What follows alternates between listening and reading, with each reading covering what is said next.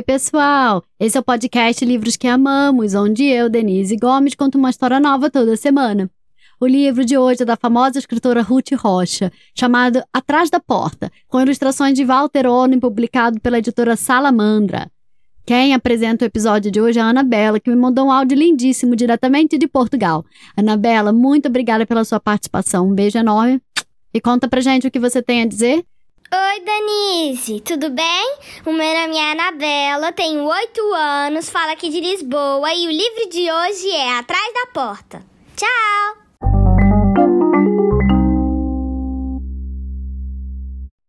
A casa do Pedrinho era uma casa antiga, pegada à escola Dona Carlotinha de Araújo Sintra.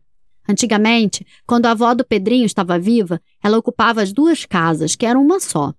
Depois que a Dona Carlota morreu, a família separou o casarão em dois. Uma parte foi doada para a escola e na outra ficou morando a família do Pedrinho. Pedrinho gostava muito da avó, então vivia brincando no quarto que tinha sido dela. Dona Carlotinha era aquele tipo de avó que todo mundo quer ter. Brincava com os netos de teatrinho, de acampamento no quintal, de amarelinha, tocava violão, cantava e contava histórias. E que histórias! Dava a impressão de que ela sabia todas as histórias do mundo. De fadas, de lobos ferozes, de meninos e meninas que desobedeciam os pais. Era dessas histórias que o Pedrinho mais gostava. De reis, de piratas e de marinheiros. O quarto de Dona Carlotinha era todo forrado de madeira e ainda tinham ficado nele alguns livros, muitas fotografias antigas, objetos estranhos, caixinhas de música, caleidoscópios. Tinha um jogo engraçado com uma bola e um spec, que a mãe do menino chamava Bilboquê. Pedro se lembrava de uns livros grandes com muitas figuras que Dona Carlota lia para ele, mas eles tinham sumido. Assim como um retrato da avó, muito mais moça, com um vestido bonito de cetim, com flores e bordados. A mãe e o pai de Pedrinho viviam atrás dele, insistindo que ele precisava ler mais. Mas os livros que davam para ele, do mesmo jeito que os livros que a professora mandava ler, eram muito sem graça para quem tinha conhecido as histórias da dona Carlotinha. Pedrinho, nas horas vagas, ficava mexendo em tudo que tinha no quarto da avó. E tanto escarafunchou dentro das gavetas, no fundo dos armários, nas molduras e nos bordados que enfeitavam as paredes, que um dia ele rodou uma rosa entalhada num friso. A rosa estalou, a madeira se moveu e abriu-se uma porta na parede. Era de noite e do outro lado estava escuríssimo. Mas, embora Pedrinho tenha ficado com um pouco de medo, foi buscar uma vela e entrou pela porta, que ele já estava chamando de misteriosa. A luz da vela tremia muito e levou algum tempo para que Pedrinho enxergasse o que estava lá dentro. Então, o coração do menino começou a bater mais forte, porque ele estava numa sala enorme, toda forrada de estantes de livros, e no fundo, pendurado na parede, estava o retrato de sua avó, tão bonita, moça, num vestido comprido, com um livro na mão. Para Pedrinho, aquela era uma coisa mágica, era como se fosse um sonho, um espaço desconhecido. Depois que passou a primeira emoção, o menino começou a olhar os livros nas estantes. Tinha livros de todos os tamanhos, de capas de todas as cores. De repente, Pedrinho encontrou um daqueles livrões que sua avó costumava mostrar para ele.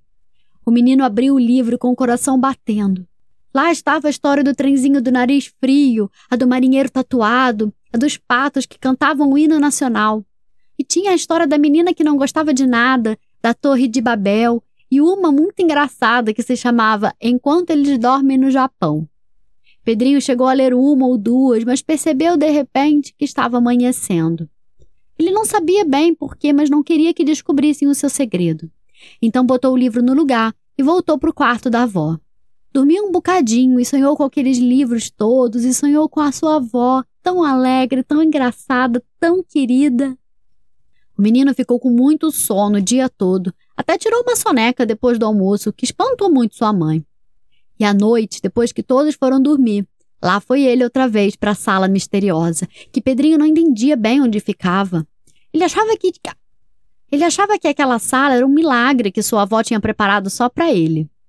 E leu bastante, riu muito de umas gravuras e cartões postais engraçados que descobriu. Encontrou um teatro de bonecos com que brincava no tempo da avó. No dia seguinte, o menino não pôde resistir e contou sobre a sala ao seu melhor amigo, o João. À noite, depois que todos foram dormir, Pedrinho desceu as escadas bem devagarinho e abriu a porta da frente. Lá estava o João, que tinha trazido a irmã, a Tuca. Os dois estavam loucos para conhecer a sala misteriosa, e a Tuca também não pôde resistir. No dia seguinte, ela trouxe a prima, a Julinha, e a Julinha trouxe o Marcos, e o Marcos trouxe o Cláudio, o Cláudio trouxe o Miguel, e o Miguel.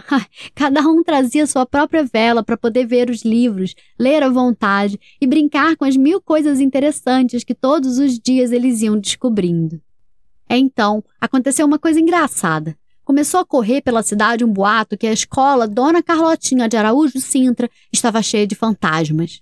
As pessoas juravam umas para as outras que tinham visto luzes, luzes que andavam atrás das janelas, luzes que tremiam, o vigia, seu virgulino, que na verdade dormia a noite inteira, jurava que eram mentiras. Onde é que já se viu? Mas muitas pessoas afirmavam que tinham visto pessoalmente as tais luzes. Dona Gertrude Afonseca e Silva, que morava do outro lado da praça e ficava vigiando na janela a noite toda, confirmava. São fantasmas, sim, senhor. Eu já vi cada sombra enorme lá dentro. Cruz credo. E o seu Benício de Carvalho Pinto, que sofria de insônia e andava pela cidade a noite toda, confirmava: Fantasmas, dos bons, eu é que não passo mais pela pracinha. Os pais do Pedrinho, a dona Joana e o seu Antônio, ouviram falar dos tais fantasmas, mas como eles não acreditavam nessas coisas, não ligaram muito. Até que um dia, a Joana levantou à noite para beber água e levou o maior susto com aquela fila de crianças de pijama que entravam pela porta da frente, subiam as escadas e entravam no quarto da dona Carlotinha. Então ela chamou o Antônio e os dois foram atrás da criançada. Atravessaram o quarto e entraram pela porta secreta. Uma porção de crianças estavam sentadas à mesa, deitadas nos tapetes, recostadas nas poltronas, com suas pequenas velas acesas, lendo. Ora essa! o Antônio exclamou. Que ótima surpresa essa criançada toda lendo! Mas Joana não estava entendendo. Ué, por que, que vocês não vêm ler de dia? E Pedrinho respondeu por todos. Ah, a gente pode? Claro que pode, Joana respondeu. Para isso são as bibliotecas das escolas. Mas aqui não é biblioteca da escola, o João falou.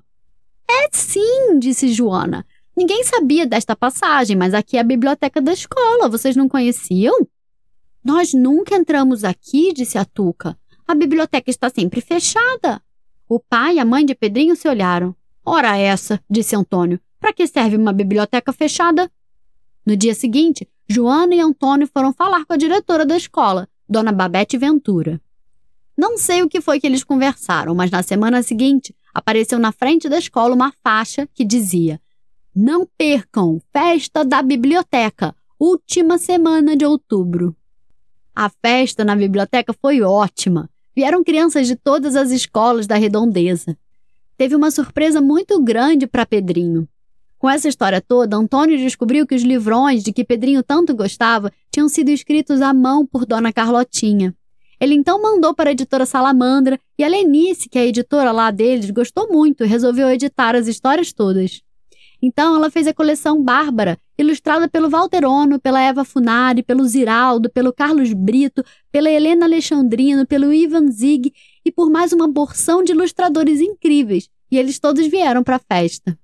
Teve o lançamento dos livros e a Ana Maria Machado e a Silvia Ortoff e o João Marinho e a Ana Flora e a Edi Lima vieram e assinaram muitos autógrafos nos livros deles. Eu fui também e ganhei das crianças o prêmio Jacaré, que era um prêmio que elas inventaram. E as crianças podiam andar pela biblioteca toda e ver todos os livros e sentar nas mesinhas para ler o que elas quisessem. E daí em diante, a biblioteca passou a ficar aberta, não só o dia inteiro, mas aos sábados e domingos e em alguns dias até a noite. E a cidade inteira podia ser sócia e levar livros para casa, e teve uma porção de pessoas que deram mais livros para a biblioteca, todos ótimos, que ninguém ia dar livros porcaria para uma biblioteca tão boa. E até tiveram que ocupar outra sala da escola para os livros todos caberem. E agora, quando o Pedrinho fica com muita saudade da vovó, ele vai até a biblioteca e fica lendo os livros dela. Do trenzinho que tinha o nariz frio, do marinheiro tatuado, dos patos que cantavam o hino nacional.